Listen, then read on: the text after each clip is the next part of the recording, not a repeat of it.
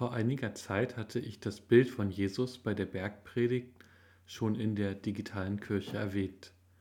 Dort geht es in der Aussage von Jesus um Liebe, nämlich wen wir lieben sollen. Jesus hat eine klare Meinung.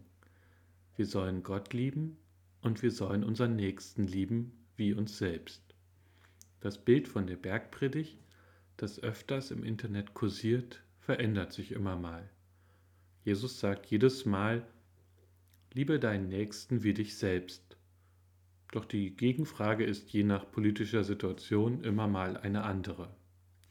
Bei dem aktuellen Bild fragt dann ein Hörer zurück, und wenn der Nächste ein Flüchtling ist oder schwul? Und Jesus reagiert dann jedes Mal schnippig und fragt rhetorisch, hast du was an den Ohren?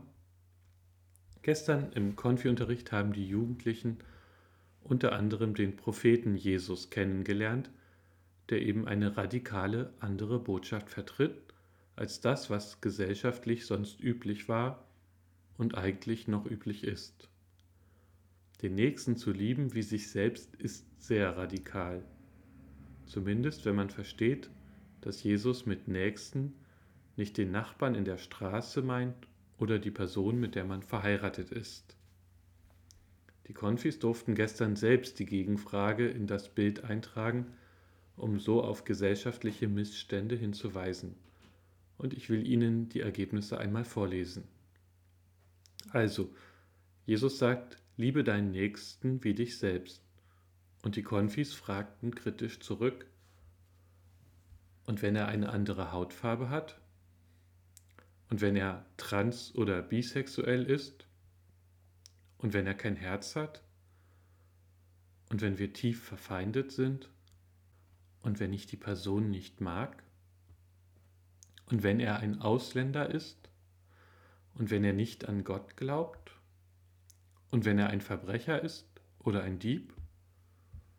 Und wenn er ein Mörder ist?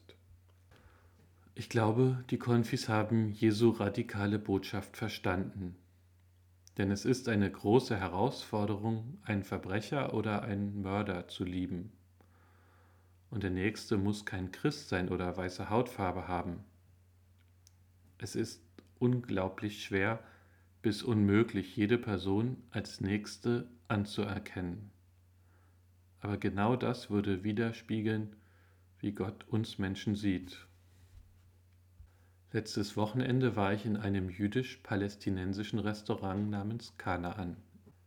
Kanaan geht auf die Landbezeichnung zurück, bevor das Land dann Israel oder noch später Palästina hieß. Entsprechend der Bibel ist Abraham dort friedlich hineingezogen und auf ihn gehen ja schließlich Islam und Judentum zurück. Wenn sich ein Restaurant also Kanaan nennt, dann will es für das gewinnbringende Zusammenleben zwischen Israeliten und Palästinensern plädieren. Besonders beeindruckt hat mich das Herz auf der Speisekarte. Es ist mit der israelischen Fahne und der Fahne der Palästinenser gefüllt. Und dazu erklärt der Text, Koexistenz und Pluralismus sind das leitende Licht und verschiedenste Menschen, egal welcher Herkunft, sexuellen Orientierung oder welchen Geschlechts können dort in Harmonie und friedlich zusammen sein. Und ja, es wäre nicht nur eine Lösung für den Nahostkonflikt, wenn sich alle Menschen mit Liebe begegnen würden. Aber das sagt sich hier ganz leicht, ist aber, wie oben erwähnt, eigentlich unmöglich. Nicht ohne Grund ist Jesu Botschaft bis heute so radikal.